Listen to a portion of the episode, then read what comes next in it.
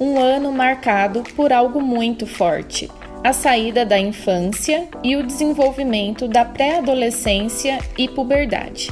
Nesta fase, as emoções e sensações acentuam-se, pois há um evidente conflito entre o desenvolvimento físico e biológico próprio da puberdade. As oscilações decorrentes do desenvolvimento humano muitas vezes dificultam a tomada de decisões e o entendimento das consequências de suas ações, porque parte do desenvolvimento cerebral ainda corresponde ao desenvolvimento do cérebro de uma criança em transição.